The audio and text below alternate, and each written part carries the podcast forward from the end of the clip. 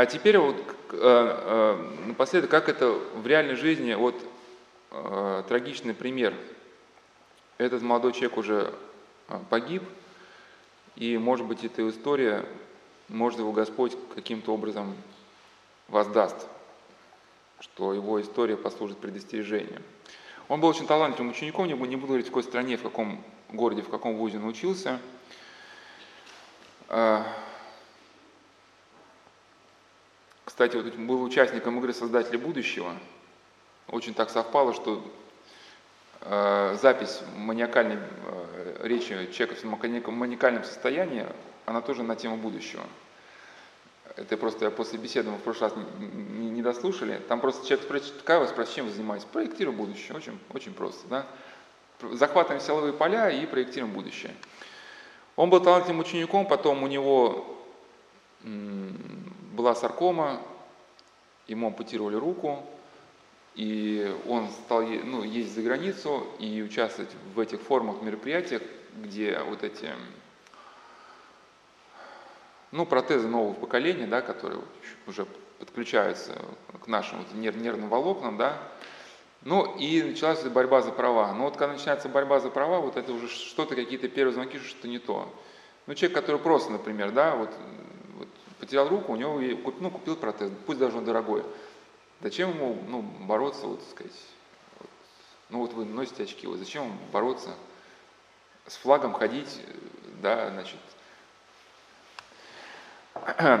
Себя назвал э, воином света.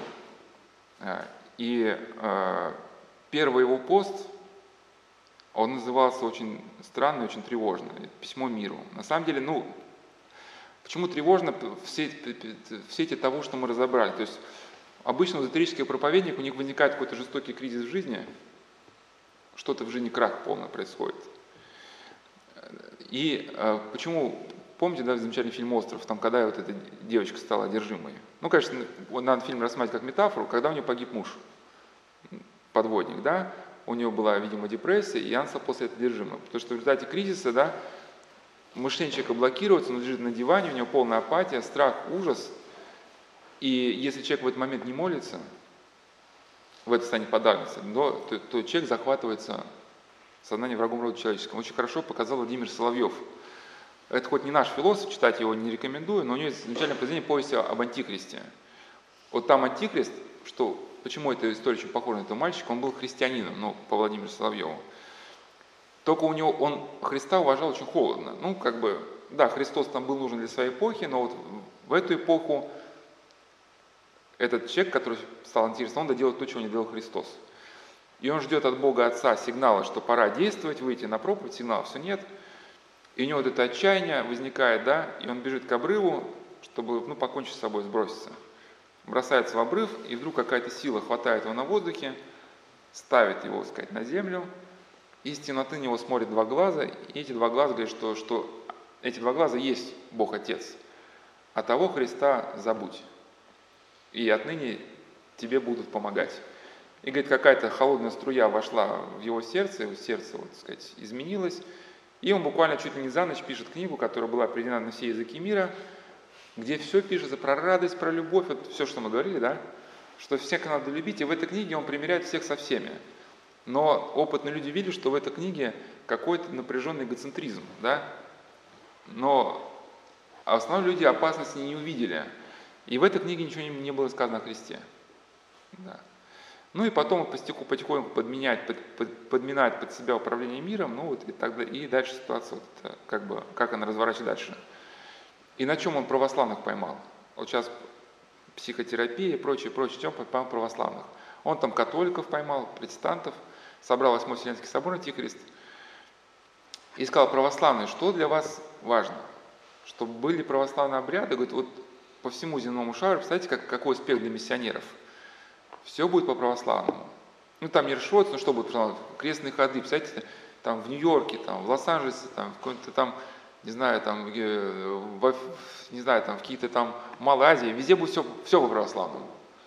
Иконы, там рушники на иконках, но при одном условии, если вы принимаете, говорит, меня как своего верховного э, религиозного лидера, ну и даже больше, чем лидера – И многие не, этого обмана не почувствовали, стали на его сторону. И тогда старец Ан вышел, говорит, говорит, э, говорит, э, что мы готовы принять, признать в твоей руке щедрую десницу Божию, что твои благодеяния, благодеяния Божие, да, что через, Бог через тебя нам оказывается. Мы готовы это принять, но при условии, если ты сейчас перед нами исповедуешь Христа, пришедшего во плоти. Ну помните, да, Богослов говорит, что значит, различайте духов, всякий дух, исповедующий Христа во плоти, от Бога, а не исповедующий Христа во плоти, есть дух антихристов. На самом деле, вот когда мы читаем, мы на это внимание фразу не обращаем вообще никакого. По крайней мере, ну, я раньше не обращал. Но когда у нас появились психотерапевтические модели, где в качестве лекарства нужно обратиться к высшей силе, чтобы она вернула тебе благоразумие, да, космосу или еще к чему-то, ну, что обычно ассоциируется с Богом, но только там уже как бы нет Христа, да? То есть это нек, некий высший, не, высший разум, высший дух, но это не Христос. Да, значит, это дух антихристов. Это к чему? Что-то подобное происходит со всеми учителями вот эзотерическими. И вот у этого мальчика, в общем, был кризис. Он понял, что ну, он, боролся против рака и писал посты, что надо бороться, надо не сдаваться. У него вот это все, так напряженная борьба, которая, кстати, очень, на самом деле, э, трагичные формы при, при, принимает, потому что, ну, на самом деле, вот э, просто про, про память скажу, когда человек живет с памятью, не особо зацикливаясь, он не мучается проблемой с памятью, ну, спокойно, да. А когда человек вдруг начинает себя убеждать, что он страдает памятью, начинает принимать таблетки, бороться, то у него начинает жизнь вообще мучительная, потому что, ну, это для, для всех, естественно, заболевать это, да, но он придает какое-то гипертрофированное значение факту, ну, ну, не суть, не суть ладно, важно. У нас просто в Петербурге был похожий случай, где а, один мальчик, в общем, папа мальчика, вот рассказывал, там кладбище же, да, у нас подворье, такое кладбищеская церковь. И вот он был такой, значит, э, сын целеустремленный, когда у него был рак, он, ему предлагали, ну давай, ну он-то христианин, ну надо исповедоваться, причащаться как-то. Все-таки, ну вот кризис тебя призывает к чему-то, да, к изменению жизни, задуматься о жизни. Ну, все-таки рак это такой стук в дверь. Многие люди, кстати, после изменения жизни выживали. Но только никогда не боролись с раком, да, когда они вот меняли свою жизнь.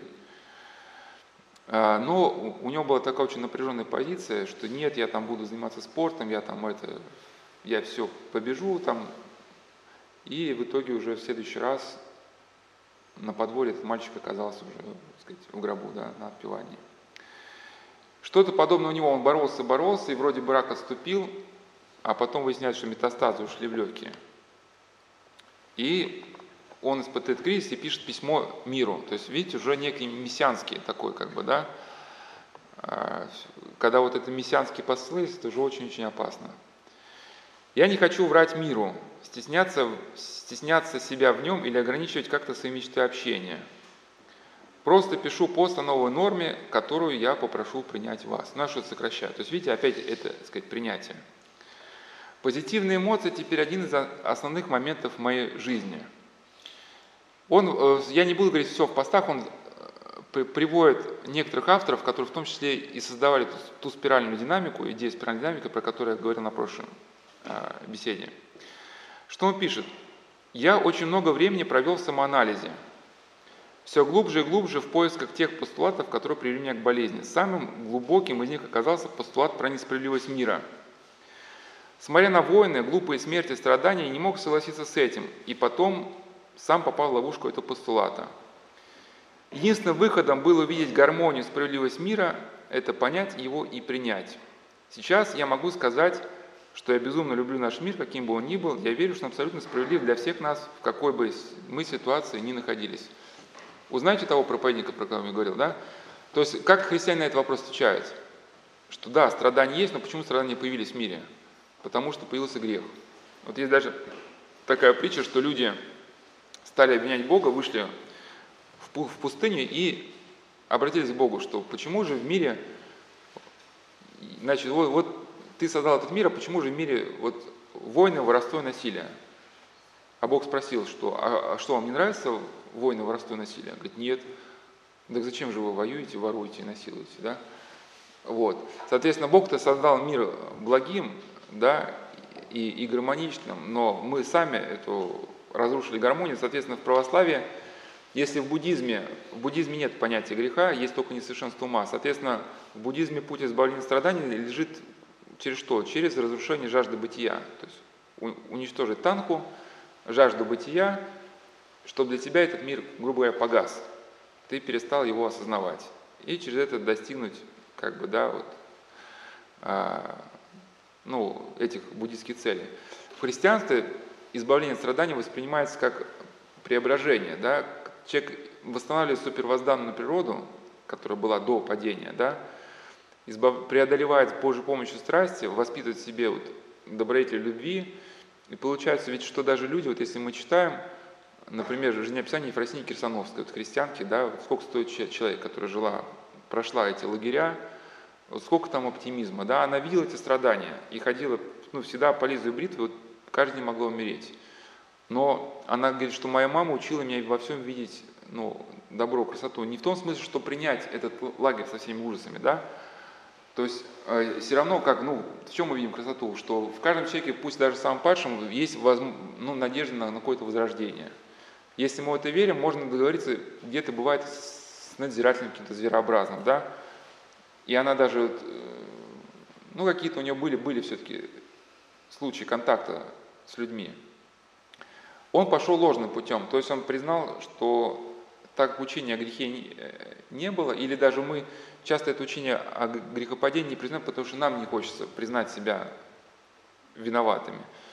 Да, ну вот, например, вот даже на Соловки, вот некоторые люди уезжают сюда с благословением, благословляют это место, некоторые проклинают. Кто-то говорит, что здесь очень много любви, кто-то говорит, что никакой любви нет. Ну, то есть, иными словами, как вот один миссионер сказал одной женщине, она хотела найти женский монастырь, говорит, я путешествовала по всему миру в женских монастырях, нигде не нашла любви. Говорит, если бы ты ее умела, имела бы ее в себе, ты ее бы нашла, где бы ни, ни пришла. Соответственно, вот у человека есть ну, протест, что на, на трапезной кормит плохо, там, ну, ну, например. Ну, понятно, может, что-то ну, не так кормит, как нравится, но эти, ну, люди спокойно на это реагируют и не мучаются. Но вот тот запротестовал, ему чуть не досталось. Пошел на кухню ругаться к повару. Что повар скажет? Он скажет, слушай, ты надоел, иди разбирайся, жалуйся кому-то, да, мне сейчас там не до этого. Он идет там э, келлер, да, того что-то развели, развели какой-то беспредел, я тут буду жаловаться. Ну, и в итоге его, ну, смотришь, человек не в адеквате, никто слушать его не будет, да, особо. Ну, даже если послушать, все равно ему и, и требования не смогут удовлетворить, потому что его требования могут быть такие зашкаливающие, всех уволить, как бы, да. В итоге человек уедет с космоса, что тут нету любви, никто меня здесь не понял. В общем, а, и он, и он в, в итоге то есть, пытается, вот вы спрашивали, да, вот верит ли сам человек, то есть он пытается победить эту внутреннюю боль, ну вот эти страхи, которые у него, вот, все-таки э, рак это страшно, он пытается через искусственную стимуляцию эмоциональной сферы победить, но на глубине все-таки растет тревожность. Мы в цикле бесед преодоления травматического опыта мы разбирали подробно этот момент, что когда человек травматический опыт пытается преодолеть тем, что стимулирует себе вот некий эмоциональный вот образ – ну, типа, вот есть вот я такой, я, который гневается, ссорится с людьми и испытывает какие-то проблемы. И когда эти проблемы начинают ну, там возникать, там я ухожу в темную комнату и представляю, что я такой решающий вопрос, этот, сказать, махнул направо, и Келлер со мной согласился, махнул налево, и в трапезе сделали все там, как надо готовить. Ну и через это человек как бы успокаивается, да, ну чуть-чуть. Но через это начинает все больше и больше разрываться связь с реальным миром. То есть он все менее и менее способен понимать как бы, ну, людей и как-то в этом мире существовать. Искренность эмоций, пишет он, это обмен правильной и здоровой энергии с миром. Не верите себе и будьте сильными, чтобы делиться своими настоящими эмоциями и чувствами. Вот прокомментирую. Вот когда люди говорят обмен энергией с миром, это уже вот ну, некая эзотерическая модель. Будьте сильными, чтобы делиться своими настоящими эмоциями и чувствами. Вот это характерная черта нашего времени, что на самом деле подлинное счастье и блаженство возможно тогда не сколько, когда мы делимся, а когда мы взаимодействуем. Да? А, если мы хотим рассказать э, какую-то историю другому человеку, хотим быть услышанными, мы должны быть готовы, что другой человек нам расскажет какую-то историю, и мы его выслушаем. У меня есть замечательная песня, песня, не помню, как, что там за автор, ну какой-то современный, что за человек такой. Смысл песни, что он приезжает в 4 часа утра домой в свой город, ключи забыл от дома, ну, если наберете, очень, кстати, интересный текст, почитайте или послушайте, у жены телефон на беззвучном стоит. И он звонит там одному, у него там, а он пока едет, э, значит, э, с аэропорта, с аэропорта, он там перечисляет, что у него там в Питере все кенты, там, значит, он всех знает, там тысяча знакомых, телефонная книжка ломится от номеров, но в итоге хочет, чтобы кто-то довез из аэропорта, там этот занят, этот, тот уехал, это с детьми, в общем, едет на такси, да. И в итоге кто-то, что хочет, чтобы кто-то его ну, пустил домой в 4 утра, и в итоге у, у этого там такие планы, сякие, сякие, вот он стоит под дождем у своей квартиры, и до него доходит спасительная мысль. Вот я тут, хорошо, я тут всех обвиняю, что вот никто меня в 4 часа не встретил, но если кто-то в моей жизни человек, вот который, кто бы мне вот так позвонил в 4 утра, я бы взял и готов поехать, быстрее его пустить. И говорит, понимаю, что в моей жизни нет ни одного такого человека. То есть мы хотим только от других, чтобы нас слушали. Это к чему? Что современные люди, они в чем полагают счастье? Вот ты своими маниакальной идеей там, хочешь в 3 часа ночи поделиться своими гениальными идеями, и ты звонишь. И если труп, люди в трубку не берут, значит они плохие. Они, у них нет любви, нет, нет понимания, да? Да, а если тебе кто звонит, тебе некогда, тебе некогда. Ну или люди плохие, что тебя загружают своими. И, соответственно, вот сейчас весь интернет пестрит чем? Что люди хотят просто докричаться до мира, какие они хорошие, вот и почитайте нас и посмотрите. Значит, следующий пост. Послание другу от раненого воина. Воина с большой буквы. Я счастлив. Значит, он пишет, что уже вот более опасные мысли. Он пишет читателю, хочу поделиться своей энергией, сделать тебя чуточки счастливее. Ну, то есть, я считаю, что настоящее искреннее счастье – это состояние души. Соответственно, человек, который считает, что его вот эти короткие посты делают людей счастливыми, но это уже вот все-таки может, я уже и преувеличу, но это опасная такая некая, ну, претензия на что-то. Э, э, на прошлых беседах мы разбирали, в чем сектантское счастье отличается ну, от счастья христианина. Ну, хоть счастье это более земной термин, все-таки в христианстве блаженство, да? Что у христианина радость возникает как следствие того, что он преодолевает страсти, у него получается возможность соединиться ну, с Богом, да? э, соединиться с людьми, вот уходят страсти, которые тебя разрывали, твое сознание. Например, ты пришел на, на день рождения к друзьям, да, если раньше ты там, когда был одержим чревоугодием, ты как, как животное хватал всякую еду, заталкивал, потом мучился депрессию, обжорством, живот болел, переругался со всеми людьми, сказал, что тут опять все идиоты там.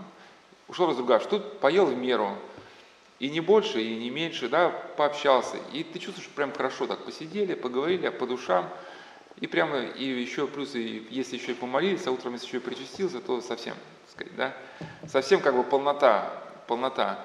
Счастье сектантское – это счастье надуманное, когда ты себе надумываешь, что вот кроме тебя нет такого умного человека на земле, тебя же захватывает дух от перспектив. О, если я сейчас через год там буду писать эти посты, так сколько людей там придет, значит, каким-то идеям, Будьте счастливы, ведь счастье нужно искать внутри, понимая, принимая наш мир. А он настолько логичен и справедлив, что у меня в голове не укладывается, как такое возможно. Поверьте, не существует нерешаемых проблем, а если вы такого найдете, то ее по определению не надо решать, а просто примите ее, и в этом есть решение, в этом есть мудрость. Но будучи священником, я сталкиваюсь ежедневно такие проблемы. То есть, да, там, например, э, жена с мужем в двухкомнатной квартире. У нее брат парализованный. Муж против того, чтобы он ухаживал за братом, требует отдать его в дом престарелых. И он вот как вот, значит, отдать брата, совесть разрывается, да, в дом престарелых, оставить дома конфликты с мужем. И это еще не самая, не самая сложная ситуация, да. И, соответственно, вот эти ситуации можно решать только тогда, когда вот, там ты, ты советуешься с мудрыми людьми, которые тебе дают какие-то основы ну, для понимания вот этих ситуаций. И есть еще сложнее, есть настолько сложная ситуация, что даже не знаешь, с какой стороны подойти, но когда советуешься, кто-то из мудрых людей всегда говорит какую-то ну, небольшую зацепку, уточняешь что-то у человека, да, ну как-то, в общем, можно издвигать. И гораздо, ну, что, что, в этой женщине, что в этой ситуации женщине принять? Ну вот так, да? Что брат там будет загибаться дома в своей комнате, да, не имея возможности с собой ухаживать. Ну что-то ей надо сделать. Мир на самом деле, помните, да, Священное Писание, мир лежит возле. Просто другой вопрос, что мы, когда смотрим на этот мир, изучаем историю, мы должны видеть этот свет Христов, который пробивается и сквозь, сквозь историю. Да? Все-таки Господь не оставляет этот мир. И у нас все-таки есть какая-то надежда и нет чувства безысходности. Следующим постам, следующие посты уже начинаются конкретно у него, это у него разворачивается, я говорю, что постепенно эта идея его захвата и начинается уже мессианство.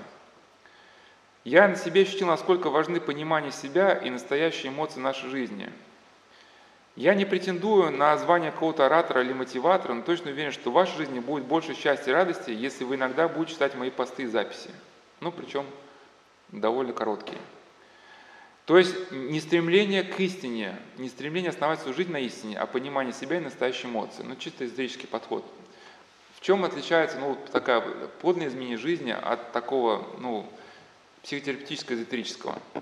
Вот сейчас есть группы трезвения, там, где люди пьющие, они собираются, пытаются решить свои проблемы, и там бесконечно дневники чувств, что ты там сделал, что ты об этом почувствовал или не почувствовал, или хотел почувствовать, но все-таки не почувствовал, и ты теперь не, не чувствуешь то, что ты хотел бы ты чувствовать.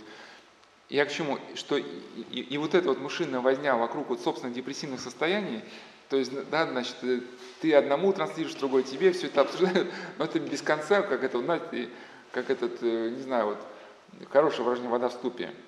Или, например, да, мы основываем жизнь на истине. Вот, например, обсуждают эти алкоголики тему страха. Я бы вот что посоветовал. Взять, например, есть много симфоний там на сайтах, да, Ян Кронштадтская, там, Сильян Златоуста. И дать, например, 10 групп, 10 человек в группе. Каждому сказать, ты берешь симфонию Яна Кронштадтского, тему страха изучаешь, ты Сильяна Златоустова, тему страха, и каждому по 7 минут, например, да, ну, обычно там что там, ну, страниц святых, ну, 5, страниц 5 мы, если на тему страха, но по большей части, если мы все-таки жили церковной жизнью, мы много из этого знаем. Но 2-3 идеи все равно, которые будут, которые вот, ну, заинтересуют. И вот он в группе скажет, вот знаете, я прочитал это и это, а уже группа обсуждает, ага, вот мы в своей жизни, у нас был вот такой-то опыт, мы то-то видели, и получается, понимаете, это все-таки возрастание. Мы группируемся вокруг истины и начинаем себя подтягивать все-таки на какой-то более высокий уровень, да? А когда постоянно только в своих эмоциях и принятиях, ну, по сути-то мы никуда не двигаемся. А, седьмой пост. А, значит, он пишет о своих страхах. В какой-то момент страхи собираются вместе против тебя, ты смотришь на них, борешься, понимаешь и принимаешь. Это только начало. Появляется свет, свет любви, свет миру, какой он есть, любви к людям, какие они есть, к природе, какая она есть. Я прошу запомнить, что потом ситуация проявится, где реальная любовь. То есть, когда мы читаем вот такие модели, это обычно очень красиво на бумагах, но когда в контакте с реальными людьми, это превращается в очень большие жестокости. Вот мы на прошлом беседе как раз разбирали, что в тоталитарных культах очень много говорят о любви. СССР, помните, это все, все речь была о любви к человечеству. А, значит, пока я жив, я способен чувствовать, пока я жив, я способен верить, пока я жив, я способен любить. Любовь к миру, но любовь к миру – это без Христа. Был пост, назывался «Дьявол, «Дьявол в церкви», причем очень интересно, а, просто расскажу про этот пост, что он зашел, в общем, в храм и вдруг, ну, почувствовал, ну, брань какую-то. У него внутри какие-то мысли там начались, да, ну, мы все это переживали. У кого был греховный образ жизни, дьявол тебя не пускает просто в церковь, да? Но почему-то можно было просто назвать, что дьявол не пускает в церковь. Он назвал дьявол в церкви. И в итоге он почему-то, э, значит, в итоге смысл этого поста, что себя он ассоциировал с светом, а то, что произошло в храме, ну, с церковью. И что интересно, скажи мне, кто твои друзья, скажу, кто ты. Вот какие были комментарии. Ну, важно понять, что он из христианской семьи и мама у него была христианка. Один из комментариев, что вверху, что внизу, то и наверху, что снаружи, то и внутри. Законы Вселенной, обмен энергиями. Ты слышишь себя, поэтому чувствуешь и управляешь. То есть, ну, я к чему, что комментарии тоже такие эзотерические. И в этих комментариях как раз идея была, что, что кто-то там поездил в Саровскую пустынь, кого-то накрыло по-черному, значит, кто-то там, значит, э, ходил по канавке и понял, что там мощное биополе, которое тебя ломает, да, то есть люди, которые, в принципе, далеки от какой бы то ни было ну, духовности, и все воспринимают сквозь эту призму, и даже если здесь вспомнить «Господи, помил демона», и демон, используя их, вот сказать, вот это непонимание ситуации, разворачивает таким образом, что ведь, ну что в нем пришло в движение? Вот те страсти, которые в нем были.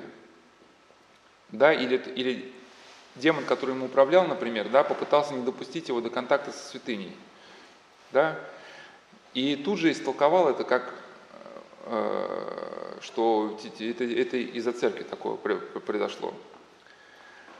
А, ты собираешь волю в кулак, пишет он, пытаешься этому прогнать, вот как он боролся со, с этой тьмой, разными медитациями, спортом, музыкой, интимом. Э, э, начинаешь тупые видео смотреть значит, по компьютеру. Такое чувство, что будто я хочу полностью наполниться всем, чем нельзя, всем, чем меня разрушает. И когда свет внутри будет трудно залететь, надо переродиться, как феникс, воскреснуть и стать чистым светом, чистой волей, чистой любовью. Ну, сейчас я уже закончу эту мысль. То есть пытался он преодолеть, мы, мы видим, что явно не по-христиански, эмоциями. И когда свет трудно разглядеть, то переродиться. Мы понимаем, что перерождение в христианстве, почему это все сложно? Говорю, что, потому что выход, найти, найти выход из этих вещей нужно очень четко разграничить, где добро, где зло. И проблема этой современной жизни, ну, полная подмена, поэтому мы так все подробно разбираем. Значит, в христианстве мы понимаем перерождение, что должно перерождение быть на какой-то все-таки основе. Человек начинает бороться с страстями, прощать людей, поступать по любви, стараться не поступать по эгоизму, исповедоваться, значит, причаться.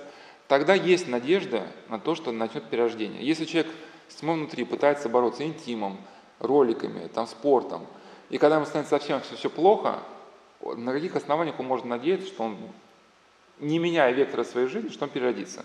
Значит, если это, у него будет иллюзия перерождения, то это значит будет именно только иллюзия, значит, это некое будет ложное состояние прелести.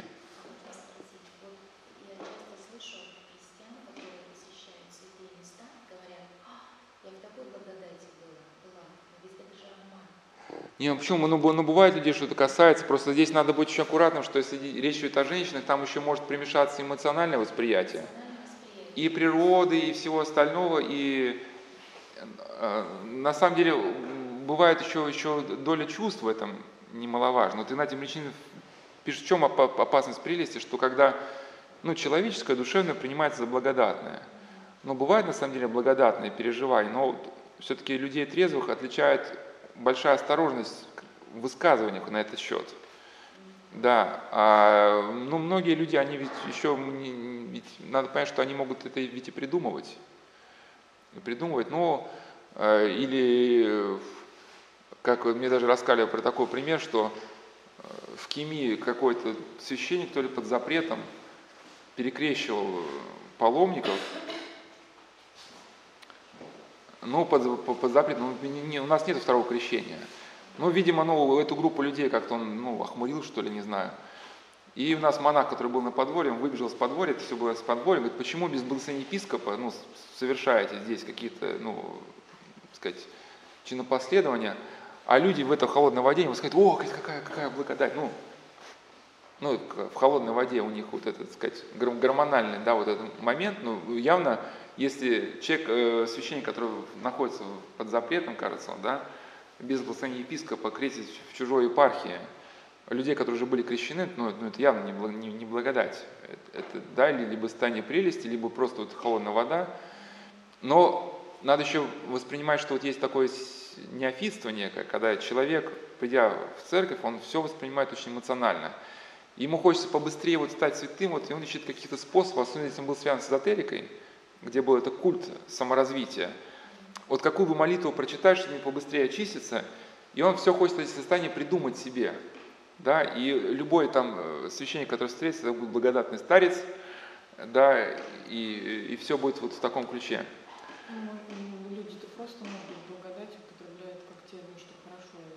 Ну, э,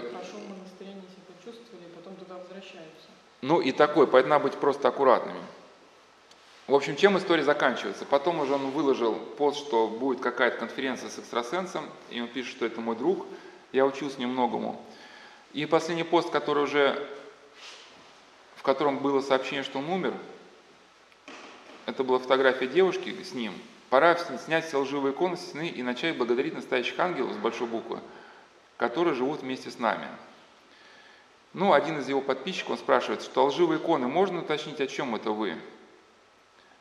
А, значит, ну, если впрямую спрашивают вообще, про, про Иисуса Христа речь идет? Про религию, про всех персонажей книг был, был ответ. И, значит, ну, ему пишут, что... А, и, э, ну, как бы такая, в общем, идет, разворачивается история, что мы, ну, мы понимаем, что вы страдали, да, как бы, ну, ну, это не повод ожесточаться. И вот что он отмечает, то есть только что были посты про принятие реальности, что про любовь в мир, что и тут как бы, ну, правда вскрывается.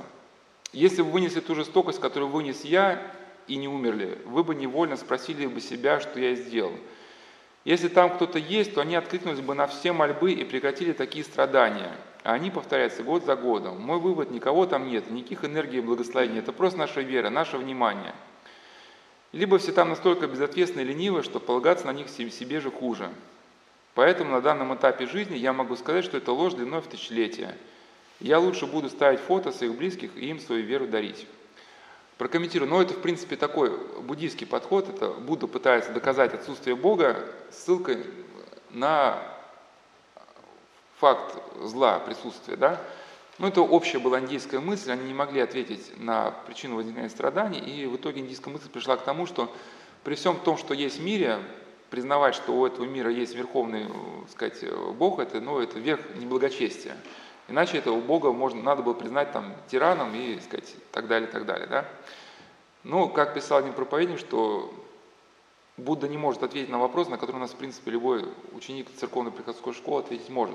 Это, в принципе, создали мы сами, вот этот ад, да, сами своими грехами.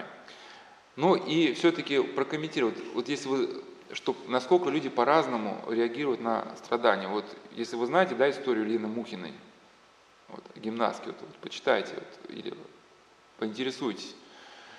А, ну, она вот была гимнасткой, чемпионкой мира, вот я сейчас просто у нас время уже заканчивается, а так в следующий раз неплохо было, может.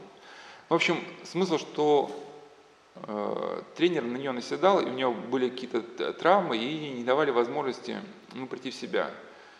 И через боль, через вот не могу, надо тренироваться дальше. И в итоге она какую-то фигуру недовыполнила и воткнулась в эти в маты головой, сломала шею, была полностью обездвижена.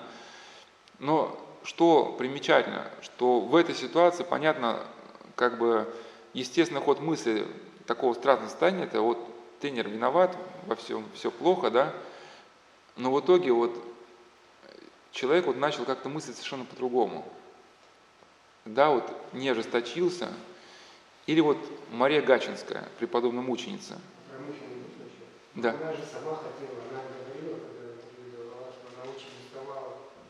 И она все мечтала отдохнуть. Ну, Она мечтала отдохнуть, и вот как-то получилось так, что вот эта травма, и она отдыхает, ну, я к чему, что она не, не, не обвиняла там э, небо, небо или кого бы то ни было. Или вот преподобном жизнеописание преподобной мученицы, мученицы Марии Гачевской. Да, вот я когда сам увидел, честно говоря, был, ну, не, не то, что удивлен, это слово неправильное, но глубокое благовение. Вот кто не знает, посмотрите. То есть она, у нее было ну, тяжелое очень заболевание, что любое движение приносило ей боль. И она могла э, говорить только шепотом, очень-очень тихо. И, ну, то есть она не, не двигалась, потому что, ну, это было невыносимое страдание. И настолько человек был изнутри э, сказать, одухотворен, облагодатствован, что вокруг нее образовалась община церковная, и э, к ней приезжали даже священники, архиереи посоветоваться. Вот, вот так, если представить, вот что может людям сказать парализованный человек? Да, вот какая-то парализованная женщина, лежащая там в квартире, да? А в итоге было столько, говорит, вот целый поток людей на улице, и оказалось, что это все шли к ней. Вот, вот просто один контакт с этим жизнеописанием, И еще вот несколько примеров. Да? Вот мне очень понравилась мысль Рафаэла Нойка, что бывает, что вот, кстати, очень советую, у него вот есть книжечка «Живи меня, живи меня по словеси твоему», может быть, заказать в интернете. Очень глубокие его размышления, это ученик Сафрония Сахарова, а Сафроний Сахаров был учеником преподобного Села Афонского. Вот настолько глубокий, что редко, когда увидишь, вот, что так человек глубоко мыслит. И вот он как-то, ну, именно по сути о духовной христианской жизни, не в его обрядовом разрезе, да. И у него очень там есть такие мысли, что иногда вот мы смотрим в колодец, видим там тьму, и выпьем, что, Господи, почему же там нету звезд? Сделай так, чтобы были звезды. Говорит, как Господь, конечно, может это сделать, но вместо того, чтобы сказать, его об этом просить, может, тебе надо поднять голову наверх, да? И он рассказал как раз про опыт Силуана Афонского, что когда Силуан Афонский он боролся с гордыней, да, со своей, ему были попущены ну, страдания 15-летние, да, в результате которого он смирился, да, и, сказать, э, испытал бы полноту, полноту богообщения. Или вот даже вот у нас была история вот такая, что, ну это уже не сейчас буду читать, но хотел бы, хотел бы очень почитать, она будет в статье приведена «Преодоление игрового механизма», там кто захочет, когда у нас на сайте появится, целиком приведу эту историю. Достаточно большая история нашей паломницы, у которой вот мир расцвел, когда она стала, ну, у нее началась какая-то духовная жизнь. Она закончила богословский, 6 лет училась на богослова, поняла, что надо диплом бросить печку, потому что она поняла, что смысл духовной жизни не в этом. Ну, просто людей, которые есть богословское образование, они в духовной жизни начинают уже так относиться с иронией. Там, ну, пост, это там какие-то правила, там, закон, становления. Но она рассказала, что когда она стала поститься по-настоящему со всеми Дана, у нее стало время э, обращать внимание на красоту в, этой, в этой жизни. Да, и стала ну, замечать просто красоту. Самое главное, что когда она здесь на Соловках провела несколько дней, и у нее перевернулась вот здесь жизнь как-то, она, а у нее, у сына был аутизм. У сына был такой прорыв, хоть сыном занимаются педагоги, няньки, что даже муж говорит, что вообще с сыном происходит. Ну, в хорошем смысле слова. То есть у него, причем она даже не успела с сыном пообщаться, то есть что-то изменилось с ней на Соловках, и тут же изменилось с ней. Она рассказала еще, вот был момент, что она, будучи крестьянкой, у нее были интимные значит, отношения с супругом до брака, и она поняла, что это ну, неправильно. Но, тем не менее, пошла это. И полтора года длилось, эти, сказать, ночи интимных взаимодействий. А потом родился сын с диагнозом, и полтора, и полтора года, ровно полтора года было до, до брака интима, и тут ровно полтора года он значит, каждую ночь плакал. И она не, не, не спала. То есть я к чему, что невыносимая обстановка, где-то мы вот сами. И она потом, только потом уже связала эти два факта. Но и э, там очень интересные были истории, как она вот, вот это страдание с сыном у нее, то есть на каком-то моменте она уже, у нее была страшная мысль, когда она, что выбросит мусоропровод уже даже, ну, что он спит, он, он кричит, она не может спать, у нее уже срыв идет. Вот как она эту ситуацию приняла, она приняла не в том смысле, в эзотерическом, а поняла, что нужно становиться другой. Да, нужно, ну, ну, нужно бороться с собственным эгоизмом, со страстями. И после, значит, при... а, и когда она здесь познакомилась с священником, вот, приехала домой, вот сыну стало лучше, она подготовилась к полной исповеди, книжку «Победить свое прошлое», вот, исповедь начала новой жизни, она ее читала. И так сложилось, что она сюда приехала, а у нее вот начались как раз женские дни, и ну, женщины в танцах не участвуют. И она, значит, два часа исповедовалась, там приватная беседа была с священником, ну там было все очень много у нее там, и какие-то эзотерика была, и, ну, как мешанина была, ну, много чего там в жизни намотано. И она еще не знала, как бы, как, ну, об этом как-то, не знаю, как, как об этом можно было не знать, если богословское образование, но тем не менее. Ну и когда ей говорят после двух часов, что сейчас решительную молитву прочитать невозможно, потому что в эти дни не участвовал в исповеди. А, или, может, заранее знала она, а, да, да, да, да, да, вроде она знала заранее, просто решили, хотя бы сейчас пусть она расскажет, что если она в Москве, там этот батюшка будет в Москве, если она в Москве подает на исповедь, что понятно, что такого времени не будет, там хотя бы батюшка уже просто молитву прочитает, ну, памятуя о том, что она ему на словках уже сказала. Но смысл, что у нее после исповеди случается истерика, в каком смысле? Что она так ждала этой исповеди, так сюда ехала, чин отречения прошла здесь от оккультизма. И в итоге она понимает, что что надо ехать обратно, а исповедь, она не завершилась до конца.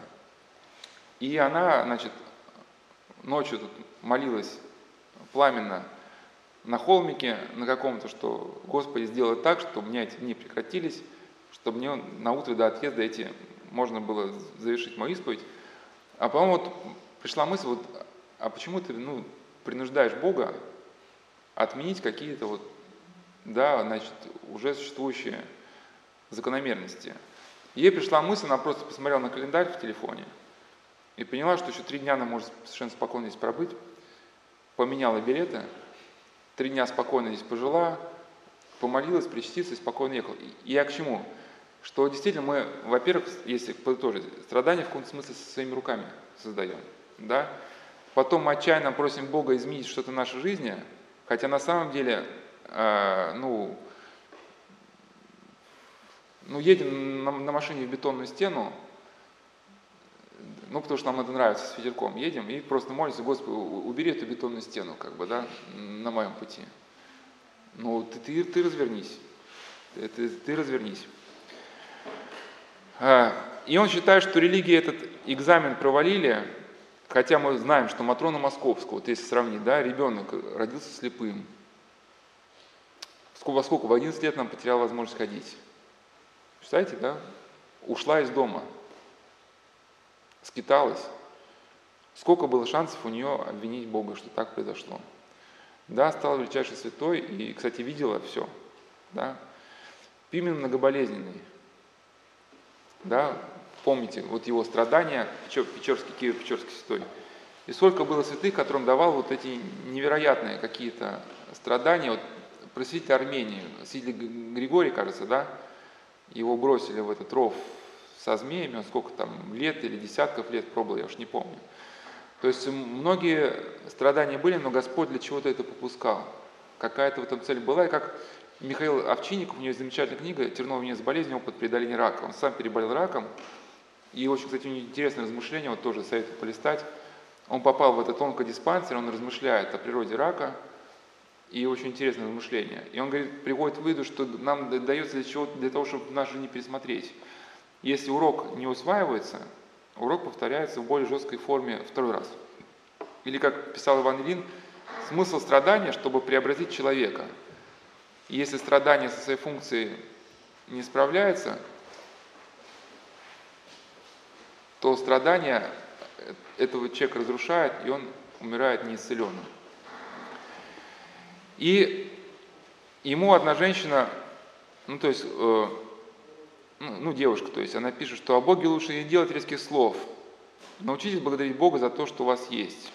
И он пишет, не надо, пожалуйста, посмотрите, как живут верующие люди. По факту, так как надо правительству. Они счастье, счастливы, любимы и велики, я ни одного такого не видел. Не, не в поклонении дела вообще, а в понимании себя. Ну, прокомментирую. Значит, на самом деле вот верующие люди, они не, совершенно не такие, какие нужны правительству. И опыт 20 века это показал. Да, потому что верующим человеком управлять невозможно. У него есть какие-то другие критерии понимания реальности, они не такие, какие нужны тоталитарному государству. Да? То есть ты говоришь, верующий человек, иди там убивай там других, он не идет, не убивает, потому что говорит, что это противоречит моей совести. Да? И, соответственно, что с верующими людьми сделать? Ну, только концлагеря, только убивать. Потому что переделать его ты не, переделаешь, да, только, только физическое уничтожение. То есть он, он не боится, он как бы... А вот как раз эзотерика, да, диктатура без слез, да, она тоталитарному строю выгодна. И это очень можно даже хорошо понять, почему. Потому что в те годы, когда у нас с религией боролись, с православием, все-таки клапан людям оставили, это эзотерика. И вот распечатки Кастанеда, об этом один психиатр как раз писал, не буду фамилию называть, но как раз в Москве были определенные места, где эзотерики собирались, эти места были под контролем силовых ведомств, да, но, в принципе, почему это все разрешалось, несмотря на борьбу с церковью? Ну, потому что понято было, что эти люди достаточно безобидны в, в том плане, что э, никакого противовеса то это, ну, что вот этот тоталитарный культ давит на мозги, как бы, да, людям, моноидея, что эзотерик не даст людям возможности из-под этого как бы контроля выйти, да. А, и вот эта современная подмена, да, вот э, характерный тут, тут небольшой как бы в сторону по поводу искусства. Вот если читать деятельность современного искусства, да, постмодернистка, они говорят, что вот если художник творит стихи или картины, это, мол, он угоден тоталитарному культу, он творит какие-то формы. А если, мол, значит, акционизм, ну, это делать какие-то акции, там, да, значит, там, прищепку на нос, это уже, значит, искусство. Но а акционисты, они, мол, разрушают привычные нормы, поэтому это и есть проявление свободы. Почему это неверно? Вот как раз в советские годы вот Третьяковская галерея, почему так пользовалась популярностью, да?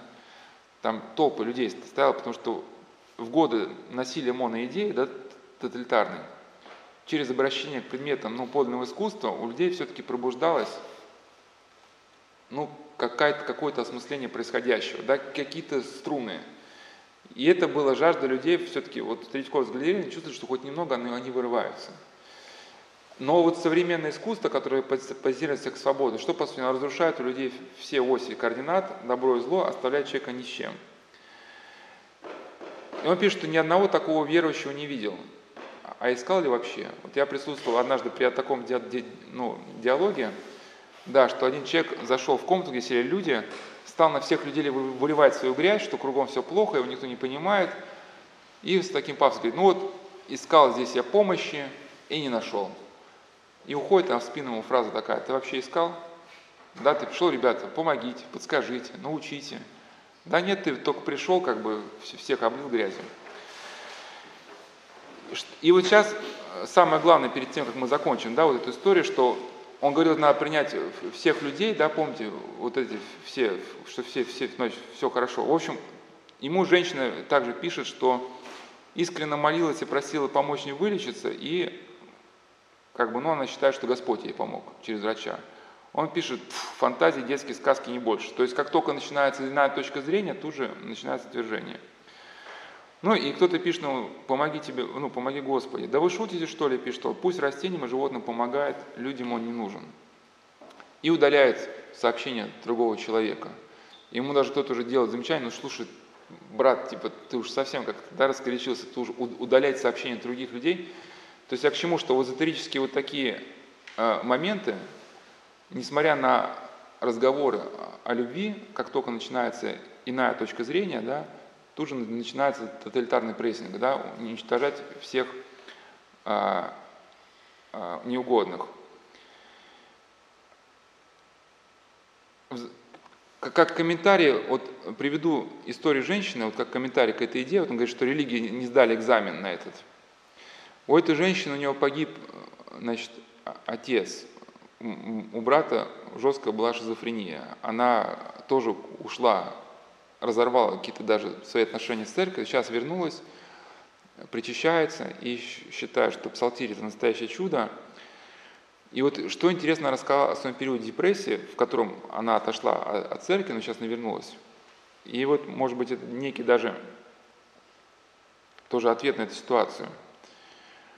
А, Сначала, после всей жести, когда жизнь выжила все хорошее и плохое, превращается в лакмусовую бумажку. Причем во всем. Чувство людей, искусства, стиля еды и любых вещей особенно тонко чувствуется музыка и запахи. А, значит, ну то есть она в этом состоянии жесточайшего, когда у тебя сдирают кожу с тебя, ты начинаешь все очень четко различать. Да, хорошую музыку от плохой. И самое главное, в этом состоянии глубокая молитва, и столько всего интересного происходит. И в этом состоянии тебя просто убивает вот все неправильно. Неправильная музыка, неправильное искусство, негативные люди. Дорогая одежда действует остро разрушительно в такие моменты. Сравнить это состояние можно с тем, как будто сняли кожу. Если не трогать, то не болит уже. Но чуть неправильно прикоснуться – адская острая боль. Затем кожа потихонечку начинает отрастать, скорее даже обрастать слоями – там же уже можно немножко горчички добавить и перчика, но очень аккуратненько, иначе кожа в этом месте опять может слезть, ну и так далее. Но вот главное здесь, какой бы многослойной ни стала кожа, помнить надо, что можно, а что нельзя, что разрушает, а что дает силу. То есть она к чему пишет, что многолетний вот этот опыт депрессии, он привел к пониманию, что в этой жизни какие-то вещи, их можно делать, а какие-то нельзя. И, возможно, Господь как бы для этого нам что-то выпускает – и это хотя субъективное мнение, да, но мне вот один человек, который следил за новостями на Украине, рассказал, что там на Украину Ну, в Донецк приехала снайперша, прямо у нее такое, ну, в лицо, ну, воевать. Лицо просто было такое, ну, воинственное. И другое фото, она с оторванной рукой, и у нее такое кроткое, успокоенное лицо какое-то, да. И он говорит, ну, ну, это лицо уже как, как, какое-то такое, ну, уже более такое человеческое. И говорит, что, ну, видимо, уже с человеком, ну, по-другому было нельзя. То есть человек шел настолько уже к своей гибели, да, может быть, Господь как-то пытался вот так остановить, так что-то вразумить, да, ну, вот человек вот едет на, на машине со скоростью 220 в бетонную стену, но вот уже, ну, никак не стоит, но уже пришлось только вот уже просто вот, вот таким образом стать, и, и, и, и кого-то вот это останавливает, и он потом благодарит.